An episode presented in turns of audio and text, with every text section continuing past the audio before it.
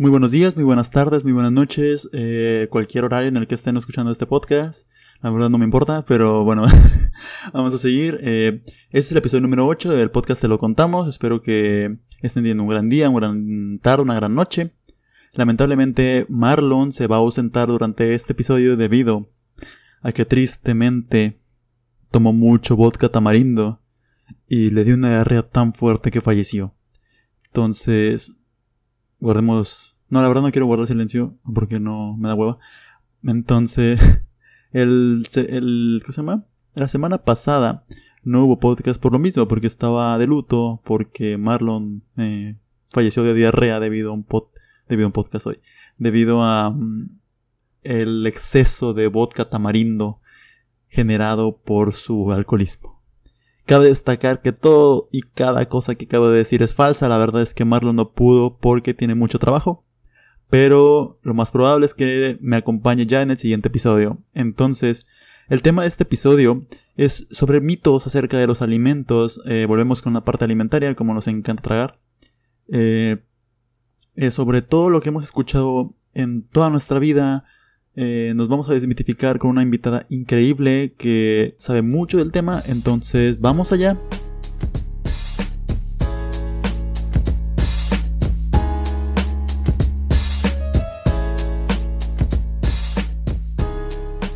Bueno, ya estamos en un nuevo episodio de Te lo contamos. Esta vez creo que es el episodio 8 eh, cronológicamente.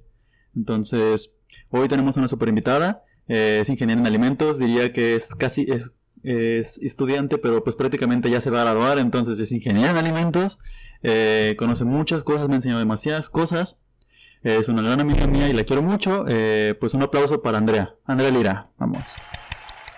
Hola. este, bueno, ¿cómo estás para empezar? Pues como dijiste ya me voy a graduar, entonces estoy agotada porque pues ya estamos en las últimas y tenemos muchas entregas y la verdad estoy muerta, pero pero Bien, en lo que cabe bien. ¿Sientes bien? Sí. bueno. Ah, también se me olvidó decir que si, se, si ahorro como 2 millones de pesos y le compro un niño de Tiffany, se casa conmigo, entonces... Ese... Donen. Donen ahí al stream. Bueno, total, este, bueno, pues el tema de hoy, como ya lo saben, es eh, los postres, los alimentos, mitos y todo lo que tenga que ver acerca de los alimentos, pero en cuanto a, vamos a tratar de hablar sobre esos mitos que luego suenan muy raros. Eh, o que nos han atormentado durante alguna parte de nuestra vida, algunos de nosotros. Eh, como saben, Marlon pues tampoco va a poder estar ahorita con nosotros, pero pues yo me, yo me encargaré de, conducir este podcast durante pues tenemos este episodio.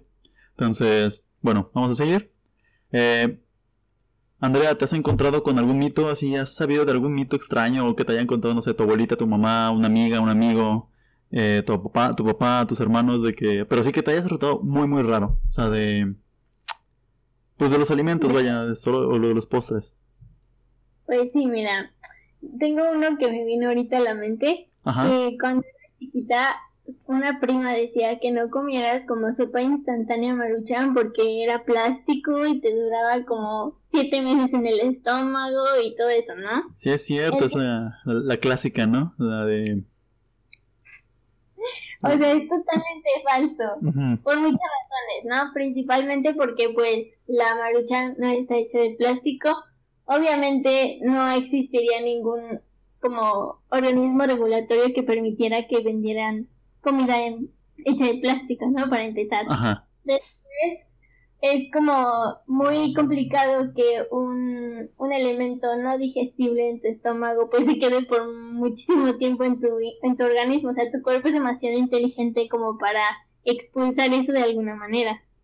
Y bueno, la sopa maruchan está hecha de harina de trigo, entonces la harina de trigo se compone de, de carbohidratos simples, bueno, de almidones que son carbohidratos refinados de la harina de trigo entonces tu cuerpo tiene todas las enzimas para romper eso y hidrolizarlo y digerirlo y pues transformarlo en energía para tu cuerpo. Entonces eso de que la marucha está hecha de plástico y se queda en tu estómago es totalmente falso.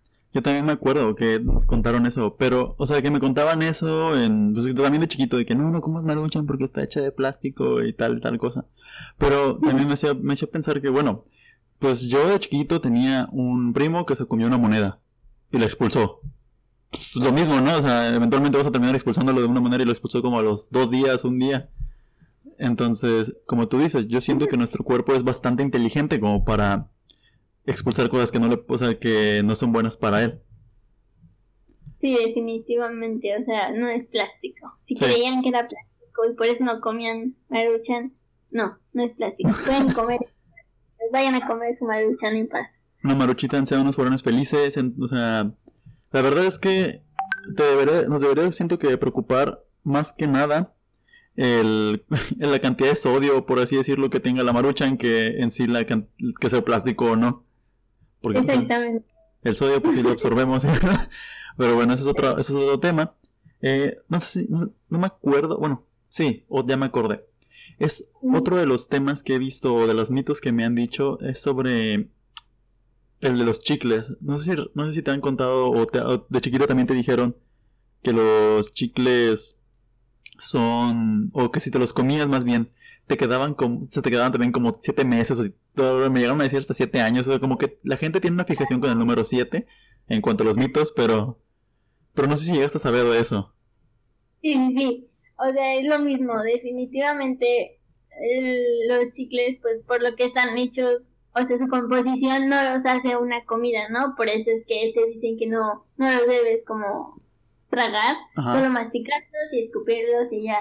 Y pues sí, o sea, tienen como compuestos que no son digeribles por tu cuerpo, pero es lo mismo que te decía, que si comes algo que tu cuerpo no puede digerir, como la fibra, que no es digerible, o sea, o sea, no, no absorbes nada de energía de ahí y pues tu cuerpo la va a expulsar como expulsaría la fibra, así que no te preocupes, si te tragas por error un chicle no, no se te va a quedar ni pegado, ni siete años, nada de eso va a pasar. No, yo estaba traumadísimo, me acuerdo, que en la, en el kinder, en el kinder, porque en el kinder, yo me, fue la maestra, fue la, una, mi maestra de kinder, que me, o sea, me turbotraumó, dejando, o sea, porque ella me dijo de que no, pues te va a quedar nuevo tiempo, y estuvo como tres años hasta la, como, o sea, esto viene desde el fondo de mi corazón, o sea, de, del, del trauma, que estuve como tres años diciendo de que puta, no me, no me tengo que comer los chicles porque si me los como, pues van a dar 7 años ahí y luego se, te pegan al, estómago y se te va a tapar. Yo, ¿qué pedo? ¿Qué pedo?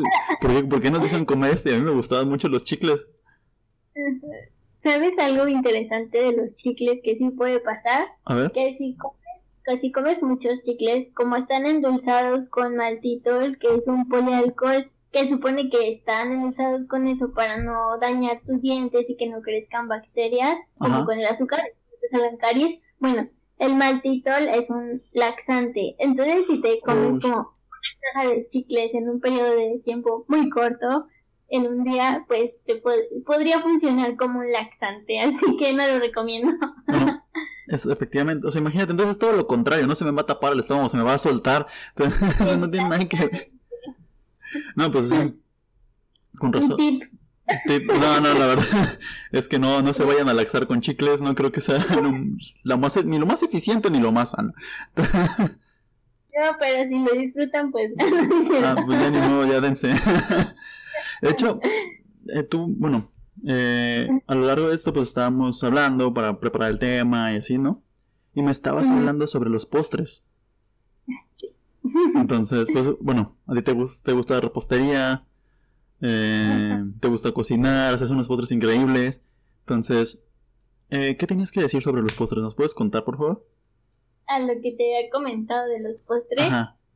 Y siento que, bueno, no es como un mito, pero hay una percepción mala sobre el hecho de comer postres.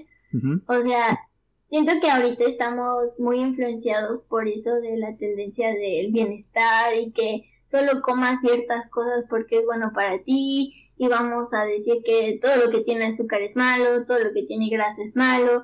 Entonces como que eso crea una idea errónea o alguna fobia frente a los a los postres o a la comida, digamos lo chatarra, que no debería ser porque al final del día la comida es comida, no, tiene energía y esa energía tu cuerpo la va a aprovechar y cualquier exceso de energía, así venga de de las verduras, de las frutas o de la comida chatarra de los postres, pues es lo que te causaría como un daño, bueno, no quiero decir daño, pero lo que la gente tiene miedo, que es horrible, este miedo a engordar, a subir de peso. Entonces siento que esta, esa mala relación con la comida pues está, se está yendo a un extremo, ¿no? O sea, ya toda la gente solo está preocupada por cómo se ve, por qué no comas esto, porque esto es malo, y, y esto se intensificó más con la nueva norma de, de etiquetado de alimentos. Si has visto que ya los alimentos dicen como sellos, y los sellos dicen exceso de azúcar, exceso de grasa, exceso de sodio. Los hexágonos. Sí, exacto. La gente antes consumía un producto todos los días que percibía saludable y ahora ya lo dejó de consumir, que no cambió nada del producto, pero el sello ya dice como exceso de algo. Entonces está creando como una fobia en el consumidor y no es, debería ser, o sea, debería estar para informarlo. Y el consumidor debería como que aprender más sobre cómo su cuerpo maneja los nutrientes, los micronutrientes, la energía en general, para dejar de tener estas fobias y dejar de, de hacer como villanos a ciertos alimentos, porque eso podría causar como trastornos alimenticios, o sea, conductas alimentarias no saludables y un miedo irracional y no necesario sobre, bueno, acerca de los postres, la chatarra. O sea, yo, por ejemplo, no, no soy muy fan de comer postres, ¿no? Pero amo hacer postres. Entonces, a veces me gusta probarlos para hacerlos. Entonces, consumo demasiados postres. Y por una vez alguien me preguntó que cómo le hacía para comer tantos postres sin engordar. Y eso me quedé pensando como, bueno, es que no como postres 24 horas al día, los 7 días de la semana, ¿no? O sea, me como un postre aquí o lo comparto o como también muchas verduras, o sea, en general tengo una dieta muy sana, ¿no? Pero siento que tengo miedo de postre, engordar y así, o no sé, como que lo percibo mucho en la cultura actual y más en Instagram, que hay muchas como cuentas fit y, ay, no sé, es estresar eso y no sé. Pero, a ver, es que tienes toda la razón. Primero tienes toda la razón. O sea, últimamente se ha hecho un miedo irracional a todo y luego la gente, medio mundo está contando calorías, medio mundo está eh, viendo así como que los hexágonos, buscando cosas sin hexágonos y ya hay como productos que te dicen de que, ah, estamos libres de hexágonos. Y ya, ya, falta poquito para que la gente ahora le tenga miedo a la, forma geométrica de un hexágono, ¿sabes? Pero eh, es como también el, bueno, pues esa norma, ¿no? Que está hecha con la cola, ¿no? O sea, para, para empezar. Porque no te explica nada de lo que está o en qué se basa, cuál es su base de cálculo. Que ah, como pues siendo ingenieros, eh, tanto tú como yo, y en especial de, esa área, más tú que eres de alimentos, eh, nos explican siempre tener una base de cálculo, ¿no? Y darla a conocer.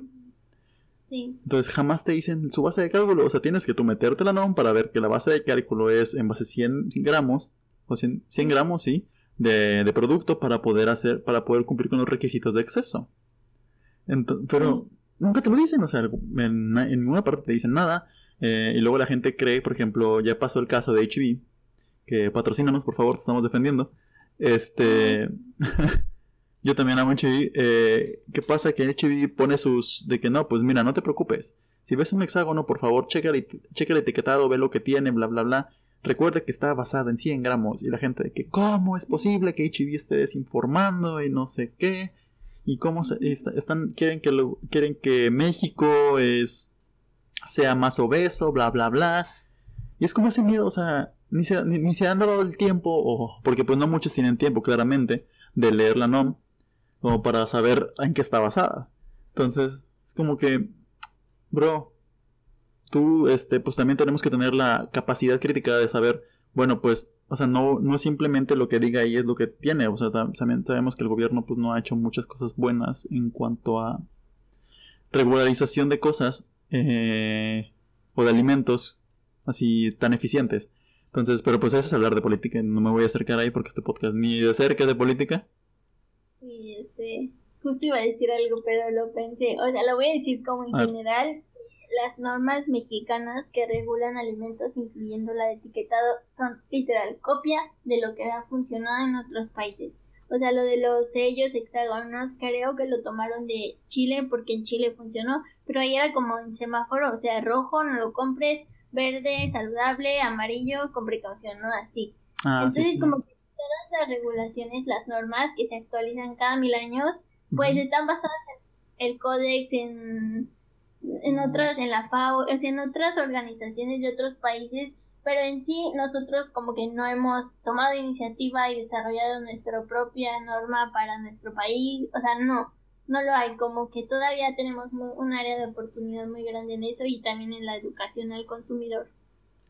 Exacto, o sea, y creo que también, por ejemplo, he visto, bueno, ya que tuve la oportunidad de vivir en Francia durante pues, seis meses, eh, a la hora de ir al super, pues ellos también tenían como un mini semaforito, pero era de A a D, creo, o a F, no recuerdo bien, siendo pues a lo mejor F lo peor, ¿no? Por así decirlo, no me acuerdo si era A, si era el último, o sea, el primero sí era A, pero el último no me acuerdo si era D o F, pero tal.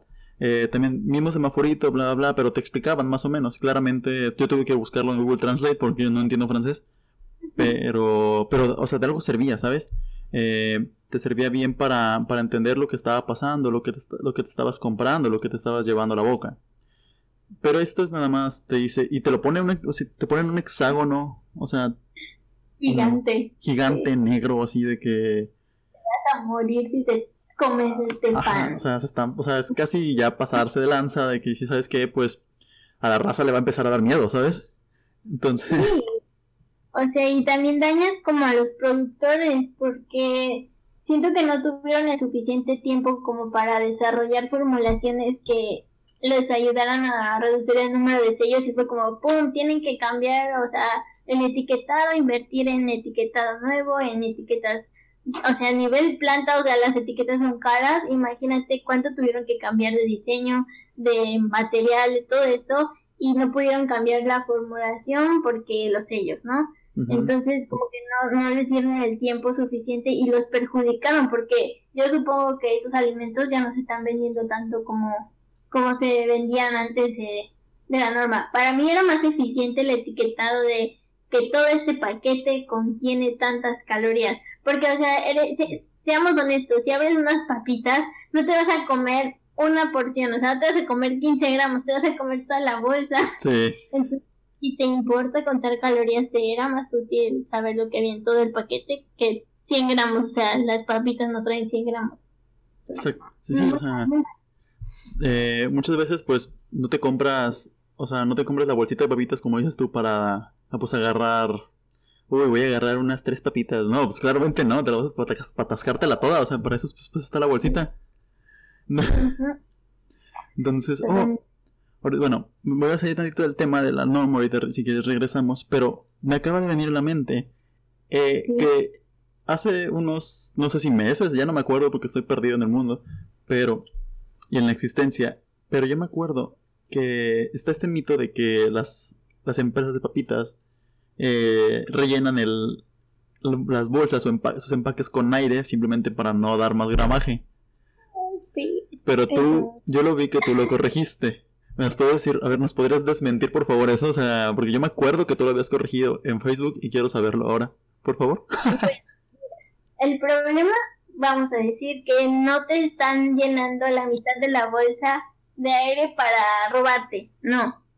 Es el, los alimentos a veces se les inyectan con gases o atmósferas modificadas para que duren más.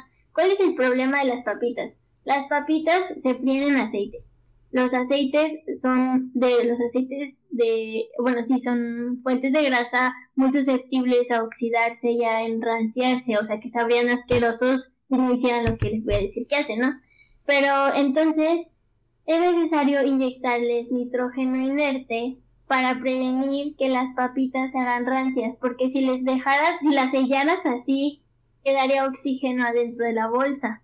Entonces lo que haría el oxígeno sería empezar a oxidar el aceite que, que, con el que se frieron las papitas. Entonces esto está ayudando a que se conserven las papitas y también las protege, porque imagínate cómo llegarían tus papitas todas rotas si no tuvieran como una almohadita protectora que es el gas. O sea que este gas cumple dos funciones.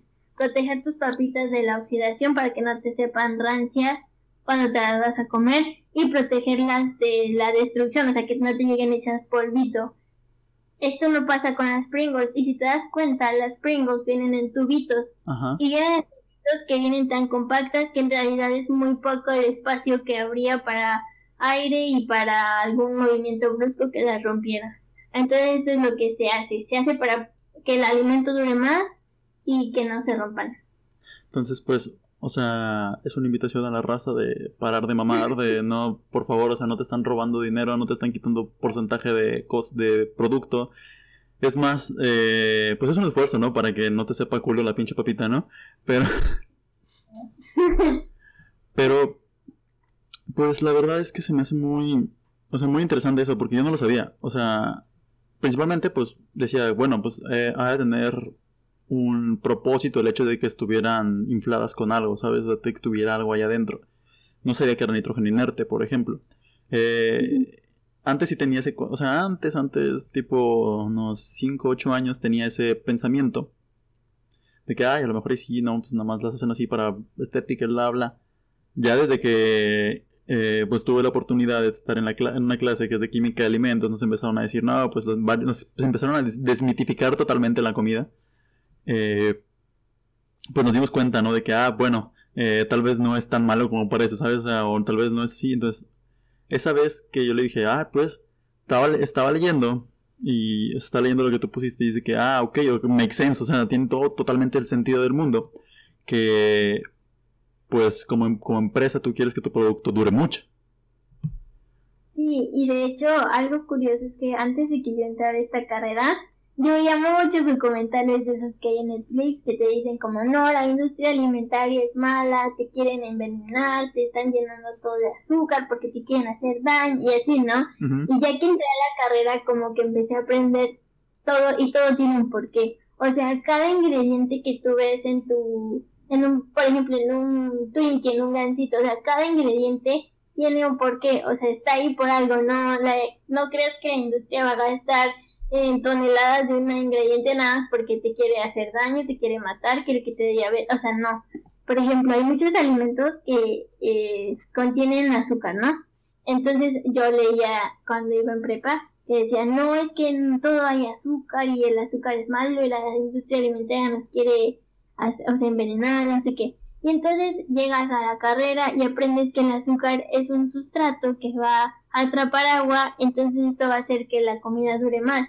Y ese es el propósito principal de, los procesos alimentarios, o sea, hacer que la comida tenga una larga vida de aquel, pues para que pueda ser distribuida a muchos lugares, dure más tiempo, este, tenga, la gente tenga la oportunidad de comer, no sé, en Navidad lo que no, lo que solo se da en verano, ¿no? Por ejemplo. Entonces, este tipo de técnicas preservativas o conservadoras, o sea, de los usar conservadores, usar azúcares, usar todo esto, solo tiene el propósito de hacer que tu comida sea más segura para ti, o sea, al quitarle agua al alimento con azúcar, pues estás previniendo que los microorganismos tengan disponible esa agua y se pueda contaminar, ¿no? Entonces hace que dure más y como que no hay una educación al consumidor de eso, entonces si ellos ven azúcar van a decir malo, esto es malo para mí. Y no necesariamente. Entonces hay que empezar a educar al, al consumidor sobre por qué está ahí un ingrediente, porque tiene una función. Yo, yo creo que eso es lo que más he aprendido en la carrera. Exacto, o sea, y también pasa mucho, por ejemplo, que eh, yo estaba viendo, me acuerdo de un episodio de Los Simpson o de South Park, no me acuerdo, uno de esos dos.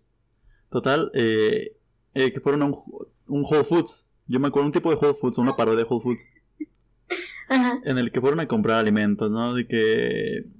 Y pues ves que ahorita últimamente está de moda eso que se. O sea, los productos orgánicos, de full orgánico, sin conservadores, sin transgénicos, sin bla bla bla. Que pues es básicamente una mentira, pero eso es otra, otro tema, ¿no? Vamos para adelante entonces. Eh, que te decían de que no, pues. Eh, ¿Cuánto va a ser? No, pues se compran como unas 10 cositas, ¿no?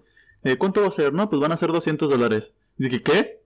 De que sí, van a ser 200 dólares. Este, bueno, espero que dure. De que, ¿qué? ¿Qué crees que va a durar? Esta cosa no tiene conservadores, este, no tiene nada. De hecho, ya se empezó a podrir y, ves como la, la fruta se, así todo se empieza a hacer negra, neja, toda fea. Y pues, o sea, te lo, te lo, te lo explican de una forma de, como parodia, como chiste.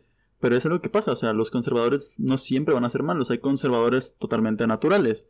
Conservadores que puedes encontrar en todas partes, de tan solo por ejemplo la sal, echarle sal a una cosa es, una, es, es, un conservador, etcétera. Sí, de hecho, hablando de Whole Foods, es mi supermercado favorito y es real que te puedes gastar como cuatro mil pesos en cuatro cositas. Sí, o sea, venden cosas carísimas.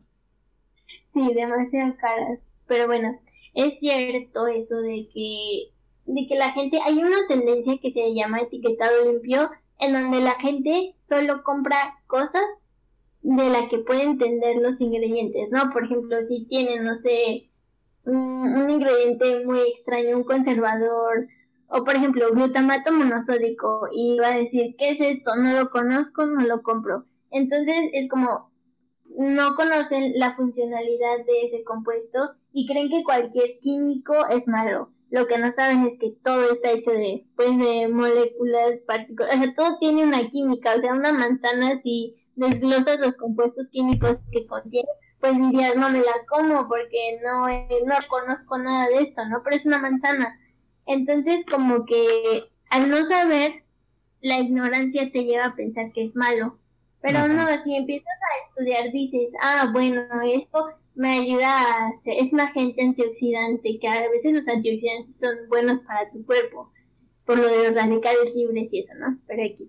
Entonces, como que la gente lo bueno es que la gente ya se está haciendo más consciente de lo que está consumiendo. Lo malo es que está creando fobias basadas en la ignorancia que, que no deberían ser, porque al final del día eso tiene repercusión en los productores, ¿no? hay pobres productores, imagínate, o sea, los productos que van a tener que ofrecer van a estar carísimos porque los antioxidantes son muy baratos y hacen que el producto dure mucho y si no les pones, pues va a durar menos y la producción se va a hacer muy cara, o sea, como que los, los consumidores se tienen que ir dando cuenta de eso, de que ellos controlan pues la oferta, ¿no? Con su demanda, pero también no deben demandar cosas súper imposibles. Sí, obvio. o sea, no, no puedes tener un alimento perfecto, creo yo. No, sí, y desde que, digo, desde que estuve en esa clase descubrí que es un pedote enorme formular una receta de cualquier cosa. Y de hecho, con lo de la manzana que dices, me acuerdo, o sea, siempre es que me acuerdo de memes, ¿no? Y me acuerdo de memes que decían que no, pues, no puedo comer algo que yo no entienda. Y es de que, bueno, a ver, y si te comes esto, que tiene pectinas, que tiene que tiene, tiene aminoácidos como la cisteína, histidina, bla, bla, bla, bla, bla, bla, y tiene ácido glutamínico, fructosa, glucosa, galactosa, catequinas, sorbitol, fibra, etcétera de que te lo comerías. Y la chava dice, no, pues no. Y de que, bueno, pues es una manzana. O sea. Sí. o sea. Sí. sí. Y él dice ese miedo a, los, entre comillas, químicos. O sea, porque sí son químicos, claro, sí. Pero pues, no, no, no porque sea un químico es malo, ¿sabes? O sea, es algo que hay que como educar al consumidor. Decir, ¿sabes? Que pues es que pues que tenga un químico eh, no significa que sea malo, o sea, prácticamente el universo está hecho de química, entonces, ¿a qué le tiras? O sea... Por otra parte, eh, también hay... ¿Mande? Dime, dime, dime. Te escucho, te escucho. Ah, eh, bueno, te decía, por otra parte está, por ejemplo, con las carnes, que, bueno, también, bueno, bueno, con los pollos. Primero con los pollos. Vamos a pasar con los pollitos. Este, no sé si has visto que hay gente que piensa eh, que los pintan. O sea, yo realmente soy una persona que le gusta ir al mercado. O sea, que ya no voy porque pues hay COVID, ¿verdad? Hashtag COVID afuera. Pero me gusta ir al mercado, las centrales de abastos, etcétera. Y ah, verdaderamente hay gente que piensa que los que tienen que llegar a las 5 o 6 de la mañana al mercado para ir a la pollería porque los pollos los van a pintar con pintura Verel o pintura Comex amarilla. O sea, no sé si te has topado con... Sí, sí, eso lo he escuchado mucho y justamente, por ejemplo, creo que eso es porque si vas a Estados Unidos, el pollo es blanco, blanco pálido, ¿no? Y si vas a China puedes encontrar pollo negro, ¿no? Entonces esto se debe en México como que el consumidor quiere un pollo amarillo. No lo sé, no sé por qué, pero en mi clase de cereales aprendí que hay un alimento para animales que creo que se hace con, no me acuerdo si maíz amarillo o gluten amarillo o endospermo, bueno, la parte amarilla de los cereales, que tienen muchos pigmentos naturales amarillos como carotenoides. Esos se los dan a los animales, a los pollos, para dos cosas, para pintar la yema de los huevos, que sea amarilla, y pues también para algo de su piel. pero no es como que le agarren una pintura ahí de esas de, de, con la que pintan los niños en el kinder y lo pinten amarillo, o sea, no, no, como que todo lo que tú te vas a comer tiene un grado alimenticio, ¿me explico? O sea, no te vas a morir, no te va a hacer daño, y no es que alguien esté tratando de pintarlos para hacerte creer algo, no, no, no, o sea, todo se basa en la dieta del animal. Es como con la carne de res, la dieta es súper importante para determinar la calidad de la carne. Entonces aquí la dieta de los pollos también es muy importante. Si tú compras huevos de, de gallina libre o algo así, de libre pastoreo, pues la yema del huevo no es tan intensa por el, porque no comen granos, comen pasto. Entonces la ves pálida y pues obviamente tú como pagaste un chorro por una docena de huevos de libre pastoreo, pues te la vas a comer, ¿no? Pero si fuera huevo, no sé, normal, San Juan, ese que se me viene a la mente, y lo ves muy pálido, vas a decir, no, no, este huevo no sirve. Entonces, como que el consumidor pide una yema amarillo, brillante, bonito, y pues esa se consigue dándole de comer al, al pollito, a la gallina, lo que sea, este, mmm, granos con pigmento amarillo. Entonces, como que no, no creas que lo, lo pintan. No, señora, señora en casita, no lo pintan. pero es que sí, o sea, suele pasar y suele creerse eso. Eh, otra de las cosas también, por ejemplo, es la de la carne. Ahora si vamos con las carnes que tú mencionas. Que la verdad es que es como que piensan que la carne, eh, al término medio, es de que no, o sea, esa cosa todavía vive y te la estás comiendo cruda o tiene sangre, de que le está saliendo, le está saliendo sangre. O, no sé, cualquier, o sea, cosa X, ¿no? O sea, millón jaladas encuentras ahí. Pero, pues, bueno, bueno, yo aprendí durante las clases también que, pues, no es, no es sangre, es una proteína que se llama. ¿Mioglobina? Sí, mioglobina. Mioglobina que se encarga de dar el pigmento rojizo a la carne, bla, bla, bla, bla, bla, bla. Y que, pues, no está, cosa vaya, sí tiene un pues, medio cruda, entre comillas, o sea, por dentro, pero pues es totalmente, eh, pues, comestible, o sea, no te va a pasar nada. Pues, de hecho, también tengo esa historia de que con mi mamá, que ella no ella tiene, es muy religiosa, ¿no? Entonces, eh, viene en la, en la Biblia, creo, sí creo que sí, que no puede ser que no puedes consumir la sangre de los animales porque el alma de no sé qué, de los, animales es consumir no sé qué, bla, bla, bla, bla. X, o sea, la verdad, eh, pues ahorita es muy, no sé, no me voy a poner en cosas bíblicas porque tampoco es que tampoco hablamos de religión aquí. Entonces, eh, decía que no, pues es que como, o sea, yo, yo pedí, así, yo pedí un, no me acuerdo que estaba, que fuimos a comer, yo pedí un corte de carne, término medio, porque lo había descubierto las bondades de un corte de carne término medio, porque toda mi vida me lo he pasado comiendo bien cocido y estaba ojete. O sea, sí, o sea, está, es comerlo, pues paso de cartón de y yo dije, ah, está todo seco, ¿no? Entonces, ya había descubierto esas bondades, lo pedí término medio y es de mi mamá de que hubieras visto la cara de mi mamá de que, what? O sea, de que, ¿qué te atreves a hacer, chamaco del diablo? Casi, casi, o sea, y es de que, no, mamá, escúchame bien en la clase de tal, en química de alimentos, vi que la mioglobina es tal, tal, tal, tal, tal, tal, y por eso se pinta la carne de rojo. Entonces, un corte de carne, pues no hay que faltar al respeto haciéndolo término medio. Digo, término bien cocido, ¿sabes? Y es de, ajá, que de por sí la, la vaquita murió por algo, entonces, pues que muera bien cocinada. Entonces, ya se, se empezó a reír, me dijo, ah, bueno, pues a ver, cómetelo, a ver si te gusta porque pensó que no me iba a gustar, porque no pensó que no lo había probado. Y yo que, no mames, está buenísimo, o sea, es buenísimo, porque ya sientes la jugosidad de la carne, bla, bla. Y mi mamá de que, a ver, o sea, vio, vio, o sea, vio mi cara de que dije, ah, está bien bueno este pedo.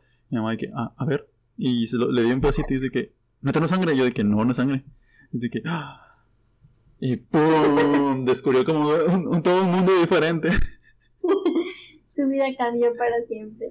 Exacto, o sea, es como que si nos, si nos desmitificamos de ciertas cosas, eh, y más que nada del alimento, pues nuestra vida cambia, ¿sabes? Están, nos volvemos más felices, yo digo. Definitivamente, o sea, yo nunca he sido fan de la carne roja, o sea, desde chiquita no, no me gusta. Y pero llevando mi clase de carnes como que me encantó, o sea, aprendí tanto que dije, wow, o sea, la carne es un sistema muy complejo y tú lo ves ahí y dices, ah, solo es carne. No, o sea, si lo piensas, no va a sonar un poco feo, pero viene del músculo vivo de animales, ¿no? Entonces, como tú dices, pues la gente cree que porque está roja tiene sangre y no es cierto. En, cuando después de sacrificar al animal hay algo muy importante que se tiene que hacer, que es desangrarlo, ¿no? porque la sangre pues contiene muchas cosas que podrían ser microbiológicamente peligrosas porque podrían crecer patógenos, microbios y no sería un sistema muy inocuo para refrigerarlo. Entonces, no es sangre. Definitivamente puedes estar seguro que si es un corte de calidad, no va a haber sangre. Lo como tú dices, el color se debe a esta mioglobina, que es una proteína, ¿no? y cuando está en contacto con el oxígeno tiene un color como cereza o rojito brillante porque se produce oximioglobina, que ya es la combinación de mioglobina con oxígeno.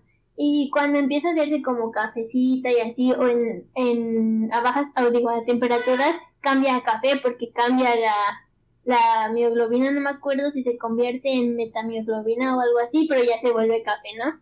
Entonces ya si está muy cocida va a estar café, si está término medio todavía va a conseguir, va a tener ese colorcito como rojito. Lo que nunca deben consumir término medio así, nunca por favor lo hagan, es hamburguesas. Porque si ustedes consumen hamburguesas, como es carne molida, se molió, pongan, piensen ustedes que la superficie de esa carne estuvo expuesta al ambiente y en el ambiente hay un chorro de microorganismos.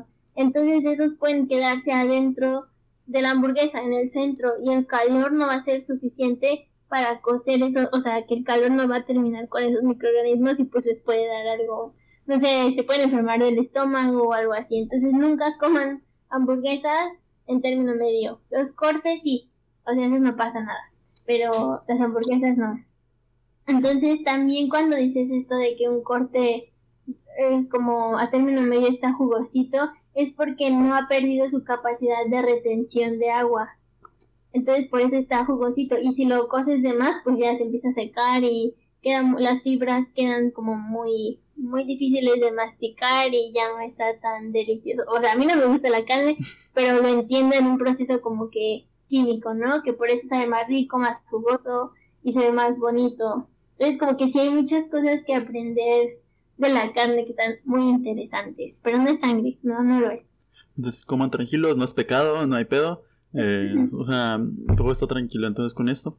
Eh, de hecho, también se, bueno, en un punto se puso muy de moda, ya lo había, yo lo había hablado en el podcast, hace como tres podcasts, o tres episodios más bien, eh, sobre la importancia de cocer tus alimentos.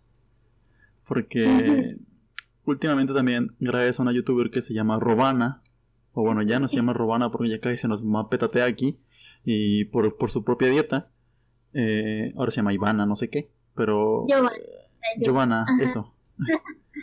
que se puso muy de moda la dieta de, de comer crudo, ¿no? La crudo y vegana.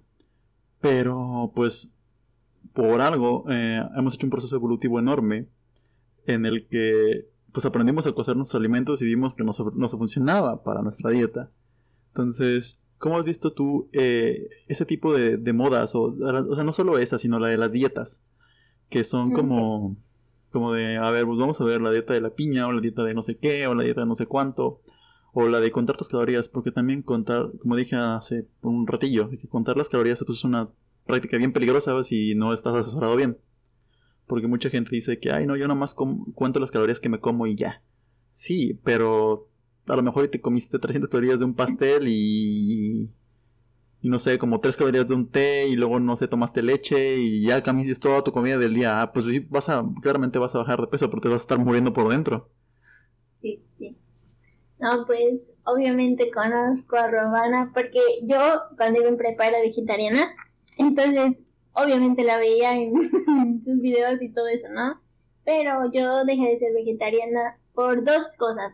O sea, yo era vegetariana por los animales y porque nunca me gustó la carne, ¿no? Entonces yo decía, bueno, si hago daño a los animales, pues ya no los voy a comer y no siento que pierdo nada, ¿no?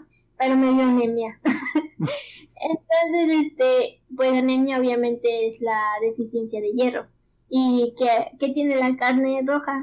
En especial hierro. Obviamente hay vegetales o fuentes vegetales de hierro, pero lo que no comprendemos es que los nutrientes en plantas están menos biodisponibles que los nutrientes de fuentes animales, como el hierro M y el hierro no M. El hierro M es el que está en la carne y el no M el de las plantas. Entonces nosotros vamos a absorber diferentes proporciones de estos tipos de hierro, aunque al final del día elementalmente son hierro, ¿no? Entonces como que cuando haces una dieta últimamente la gente hace la dieta que hace el youtuber o el, el de Instagram o el influencer que siga, ¿no? Entonces, eso es como un error. Y yo, yo tomé un, o sea, un diplomado de, de nutrición un año y entonces aprendí como muchísimas cosas.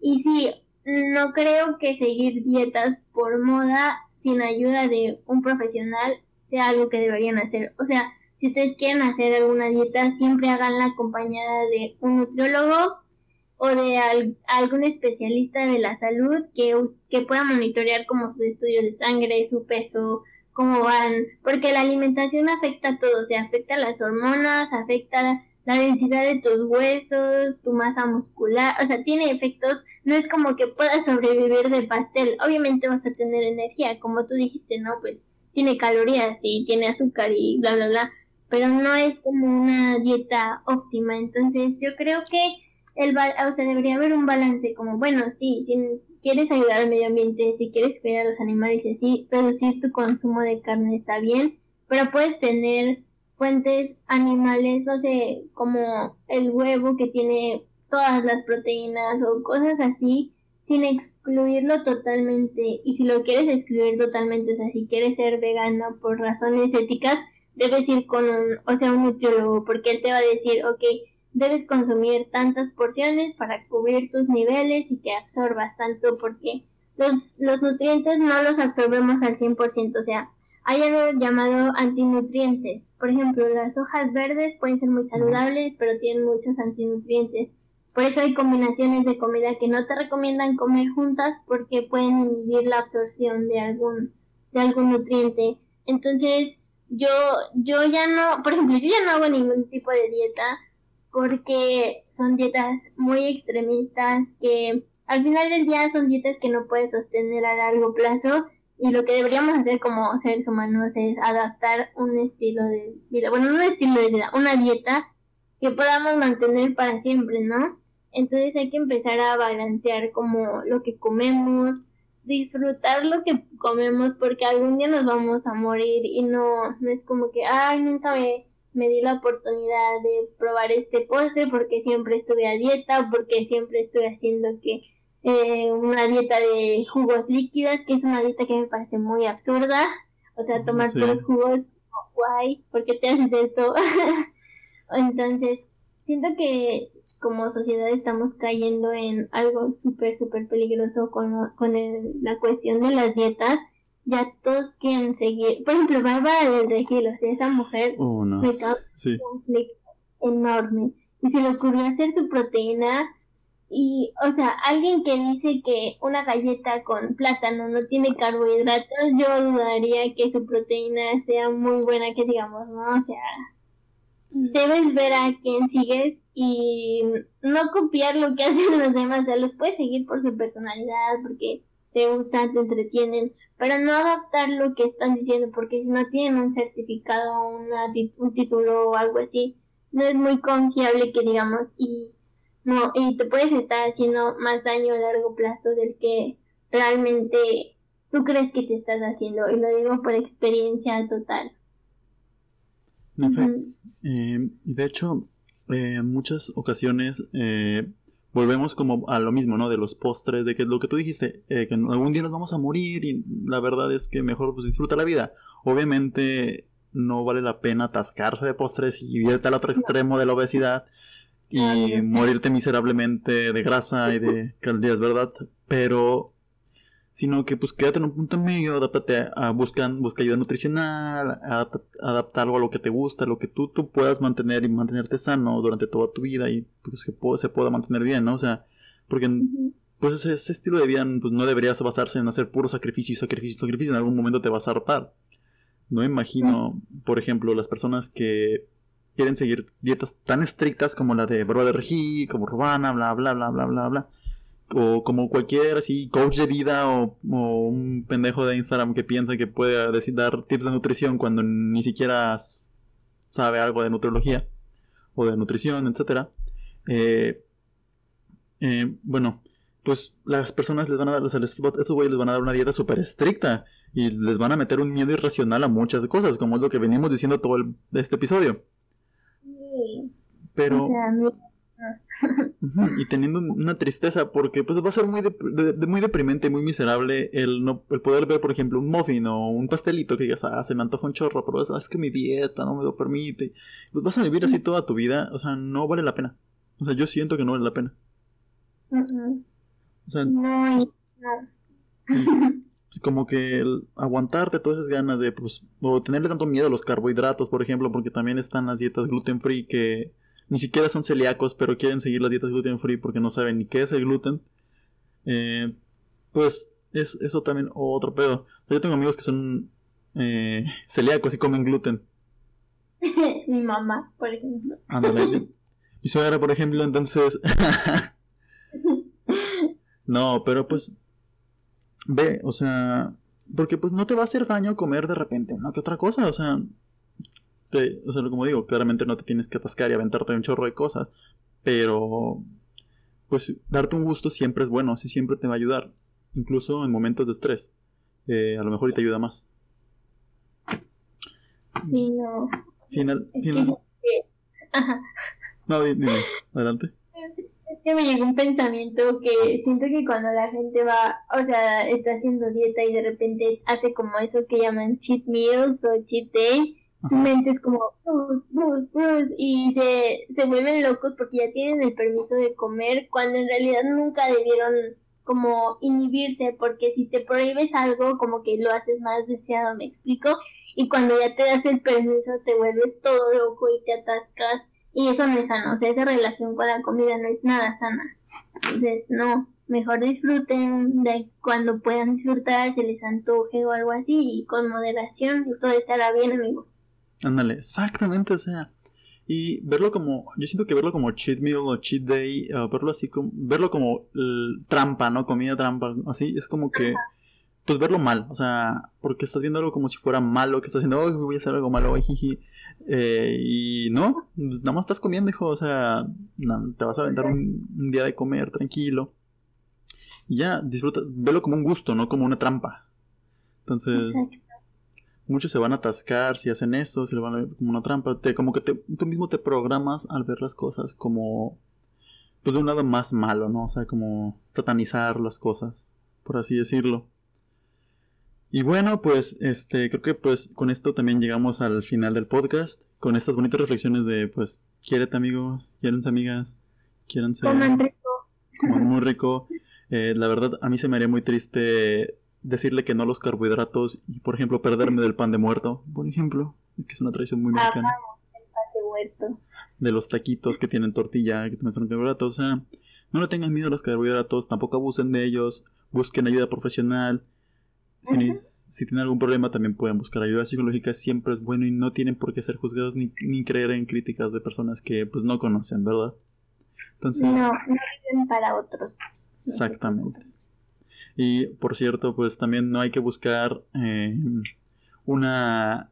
O sea, no hay, no hay que buscar al influencer o una dieta que te dé un influencer que, que sea la más adecuada a lo que te guste. Eso no es ciencia, es religión, entonces tengan mucho cuidado. Finalmente, pues, ¿alguna conclusión con la que tú nos quieras dejar, Andrea? Pues sí, que mm, investiguen un poco más sobre los alimentos, no se dejen guiar por los mitos que dicen la gente y recuerden que la comida es energía, solo es eso, o sea, no es un castigo, no es un fruto prohibido, o sea, solo es comida, solo es energía, disfrútenla y confíen en la gente que estudia años, porque los nutriólogos se toman años de estudio para entender cómo funciona la comida en su cuerpo, confíen en ellos, no confíen en influencers y pues coman rico. Disfruten mucho. Bueno, pues esto es todo por hoy. Es siempre ha sido un gusto estar con ustedes, es un gusto contigo, Andrea, te quiero mucho. Eh, Nos vemos en el próximo episodio. Bye. Bye.